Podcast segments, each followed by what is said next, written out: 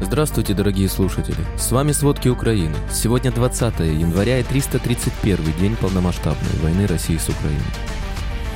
Директор ЦРУ тайно посетил Киев. Россияне в условиях острой нехватки персонала на Запорожской АЭС начали искать специалистов по объявлениям. Министр просвещения России Кравцов сообщил, бойцы из ЧВК «Вагнер», у которых закончился контракт, смогут преподавать в российских школах. Обо всем подробней. В Украине за прошедшие сутки ликвидировано 770 россиян. Потери российской армии с начала вторжения составляют 119 300 военнослужащих. Четверг, 19 января, российские силы дважды обстреляли Краснопольскую общину в Сумской области. Об этом сообщает глава Сумской ОВА Дмитрий Живицкий. Живицкий добавил, что россияне также сбросили взрывчатку с беспилотника на приграничные области. Обошлось без пострадавших и разрушений. Напомним, что Херсонскую область за прошедшие сутки российские военные обстреляли 56 раз. Известно о четырех раненых. Силы обороны Украины отбили атаки российской армии в районах населенных пунктов Новоселовская и Белогоровка Луганской области, 12 населенных пунктов Донецкой области и Малая Токмачка и Степное на Запорожье. Об этом говорится в сводке Генштаба. Россияне основные силы сосредотачивают на ведении наступления на Бахмутском и Авдеевском направлениях. На Купинском, Лиманском, Новопавловском и Херсонском обороняются. За сутки Россия нанесла 9 ракетных и 23 авиационных удара и произвела более 80 обстрелов из реактивных систем залпового огня. На Волынском, Полесском, Северском и Слобожанском направлениях наступательных группировок россиян не обнаружено. В то же время под видом совместных с Беларусью учений Россия наращивает авиационную группировку. Авиация сил обороны за прошедшие сутки нанесла 21 удар по районам сосредоточения россиян и 7 по позициям его зенитно-ракетных комплексов. Также украинские военные уничтожили три беспилотника. Подразделения ракетных войск и артиллерии сил обороны Украины поразили 6 пунктов управления, 8 районов сосредоточения и боеприпасов россиян.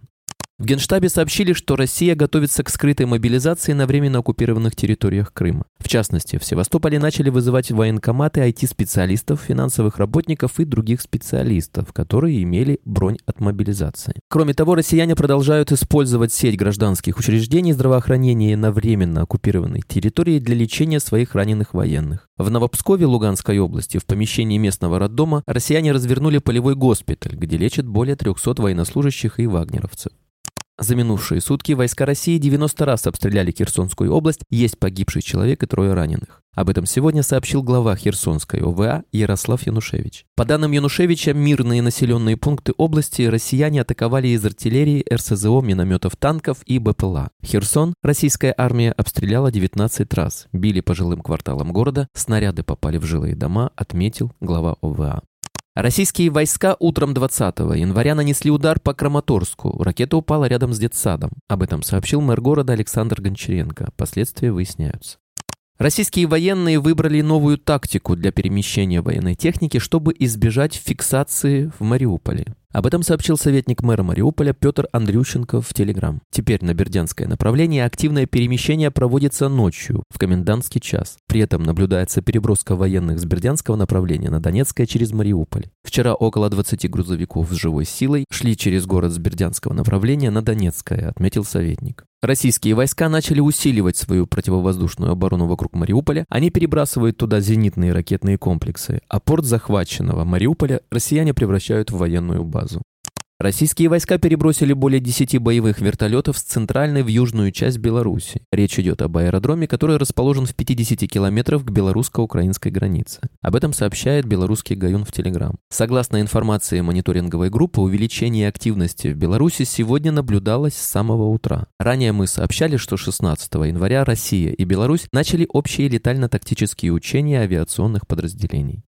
СБУ в ходе спецоперации в Днепре задержала семь российских агентов, которые корректировали ракетные удары по городу. Как сообщили в пресс-службе СБУ, задержанные передавали россиянам координаты объектов критической инфраструктуры, в том числе энергогенерирующих предприятий. Кроме того, российские агенты собирали разведданные о базировании и перемещении подразделений сил обороны в регионе, пытаясь выявить позиции ПВО. Информацию корректировщики передавали российскому ГРУ через резидента группы. Им оказался гражданин России, который раньше жил в Днепре. После создания в 2014 году местной прокремлевской общественной организации он сбежал в Россию, где его завербовала ГРУ. Во время обысков у задержанных правоохранители обнаружили самодельные взрывные устройства, компьютерную технику и мобильные телефоны с доказательствами законспирированной переписки с россиянами про кремлевскую литературу. Напомним, 14 января целенаправленным ракетным ударом россияне разрушили часть многоэтажного дома в Днепре. По последним данным, погибли 46 человек и 80 ранены. Россияне в условиях острой нехватки персонала на Запорожской АЭС начали искать узкоспециализированных специалистов по объявлениям. Об этом сообщил Энергоатом в Телеграм. Все эти специальности нуждаются в профильном образовании и опыте, без которых просто нельзя работать на крупнейшей атомной станции в Европе, подчеркнули в Энергоатоме. Кроме того, россияне ездят по квартирам атомщиков, оставшихся верными Украине, пытаясь заставить их работать на свою российскую компанию. В школах временно захваченного Мариуполя в Донбассе россияне осуществляют тотальную русификацию. Об этом сообщает Центр противодействия дезинформации при СНБО в Телеграме. Каждая неделя начинается с гимна России и разговор о важном. Если нет национальных праздников, то на этом часе русификации детям вбивают в голову российские нарративы о героях и величии России, говорится в сообщении. Как отмечается, подобные процессы проходят также и в Луганской области. В то же время на временно захваченных территориях Запорожской области захватчики заставляют людей получать российские паспорта. Ранее мы сообщали, что на оккупированных территориях россияне составляют списки школьников для мобилизации. Директор Центрального разведывательного управления США Уильям Бернс тайно посетил Киев в конце прошлой недели и встретился с президентом Владимиром Зеленским. Об этом сообщает Вашингтон-Пост. Согласно данным источников, Зеленский и представители украинской разведки обсуждали, как долго Украина может рассчитывать на продление помощи со стороны США и Запада после того, как республиканцы получили большинство в Палате представителей Конгресса. Бернс отметил остроту момента на поле боя и признал, что в какой-то момент помощь будет труднее получить, сказали источники. Также по данным источников, сейчас Киев менее уверен в перспективе принятия Конгрессом еще одного многомиллиардного пакета дополнительной помощи, как это было прошлой весной. По мнению директора ЦРУ, Россия не настроена на реальные переговоры. Американский чиновник также отметил понижение темпов боевых действий в Украине с началом зимы. На американской авиабазе «Рамштайн» в Германии началось очередное заседание контактной группы по обороне Украины. В нем принимают участие министры обороны около 50 стран. От Украины Алексей Резников. Глава Пентагона Ллойд Остин заявил, что в войне в Украине наступил переломный момент, передает Sky News. Он также напомнил, что у России заканчиваются боеприпасы, и она понесла значительные боевые потери. Теперь Кремль вынужден обращаться к своим немногим оставшимся партнерам, чтобы пополнить запасы вооружения. Даже Иран и Северная Корея не признают, что снабжают Россию. Просто сравните это с волной поддержки свободной и суверенной Украины, представленной в этом зале, отметил Остин. Напомним, до заседания в формате «Рамштайн» союзники Украины объявили о предоставлении значительной военной помощи.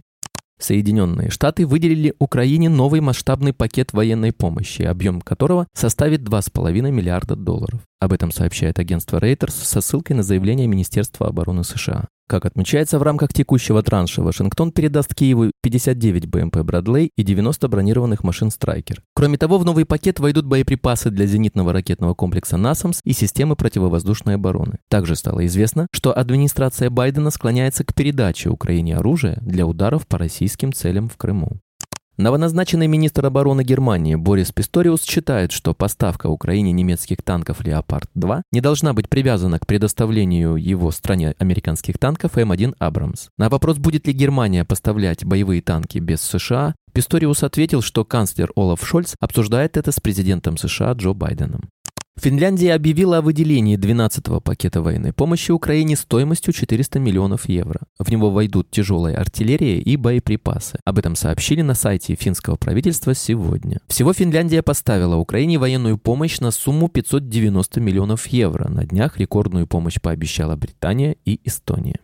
Правительство Нидерландов готово рассмотреть передачу Украине истребителей F-16, но есть одно условие. Об этом заявил глава МИД страны Вопки Хекстра во время парламентских дебатов 19 января. Напомним, еще в ноябре стало известно, что лидеры стран НАТО пересматривают идею, от которой отказались в первые дни полномасштабной войны предоставить Украине истребители МиГ-29 советских времен. Поляки предложили передать их украинцам, либо даже излишки американских F-16. Словакия готова отправить в Украину истребители МиГ-29. Российские СМИ. Паблики в соцсетях публикуют фото и видео якобы зенитных ракетно-пушечных комплексов «Панцирь-С-1», установленных на крышах нескольких зданий в Москве, в частности, на крыше Минобороны России. Власти Москвы и Министерства обороны России пока не комментировали эти сообщения. Военный эксперт Роман Светан порекомендовал жителям центра Москвы проявлять осторожность. ПВО комплексы на крышах небольшого радиуса действия. При их работе обломки ракет будут валиться на головы находящихся неподалеку от него людей. Частная военная компания Вагнера официально зарегистрирована в России как юридическое лицо. Вероятно, это направлено на то, чтобы максимизировать коммерческую выгоду и ее основателя Евгения Пригожина и еще больше легимитизировать организацию. Об этом говорится в новом отчете британской разведки. При регистрации ЧВК указала свою основную деятельность – консалтинг в области управления. О боевых услугах упоминания нет. В британской разведке пока не понимают, как центр ЧВК Вагнера будет использоваться для управления военизированной деятельностью, ведь частные военные компании остаются в России вне закона. Пригожин признался в основании Вагнер только в сентябре 2022 года, а в октябре уже открыл штаб-квартиру в Санкт-Петербурге. Вагнер почти наверняка сейчас командует до 50 тысячами бойцов в Украине и стал ключевым компонентом украинской кампании. Пригожин накануне суда против Алексея Венедиктова по делу о причастности Пригожина к ЧВК «Вагнер» заявил, что ранее существование ЧВК необходимо было скрывать, поскольку работа компании не всегда могла быть публичной. Таким образом, можно сделать вывод, что Пригожин признал существование Вагнера и свое место в нем. Министр просвещения России Кравцов сообщил, бойцы из ЧВК «Вагнер», у которых закончился контракт, смогут преподавать в российских школах ОБЖ и начальную военную подготовку. Детям подарят противогазы и защитные комплекты за победу в патриотическом конкурсе в Новосибирске. На награды победителям областного этапа из бюджета планируют потратить 156 тысяч рублей. Спасибо, это были все главные новости о войне России с Украиной к середине 20 января. Помните, правда существует, а мы стараемся сделать ее доступной. Если вам нравится то, что мы делаем, пожалуйста, поделитесь этим подкастом с друзьями в России. Также, если вы хотели бы помочь нам делать материалы еще более качественными, пожалуйста, оставляйте фидбэк. Это очень важно для нас и для распространения правдивой информации. До встречи.